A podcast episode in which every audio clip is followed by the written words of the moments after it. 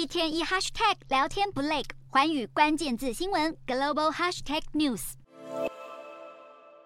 在超市里采买食物，不少人会选择方便、快速又容易保存的冷冻食品。光是二零二二年，美国冷冻食品的销量就上升到七百二十亿美元，相当于二点三兆台币。其中一大推进器就是新冠疫情。新冠疫情导致美国多座城市封城，不少人宅在家。如果想要吃东西，冷冻食品就成了最好的救赎。自从二零一九年以来，销量就成长了百分之二十三，而百分之九十八的美国人每年一定会买一次。冷冻食品，美国人每年买了约一千三百美元，相当于四万一千七百五十五台币的食物，通通浪费掉。但研究显示，如果是食用冷冻食品，厨余量会比一般鲜食烹煮少了五倍。前提是冷冻食品必须新鲜送达和保存，如果冷链不给力，也可能暴殄粮食。无论是机械冷冻、强风冷冻、急速冷冻，还是超低温冷冻，都必须透过完善的冷链物流才能送到消费者手中。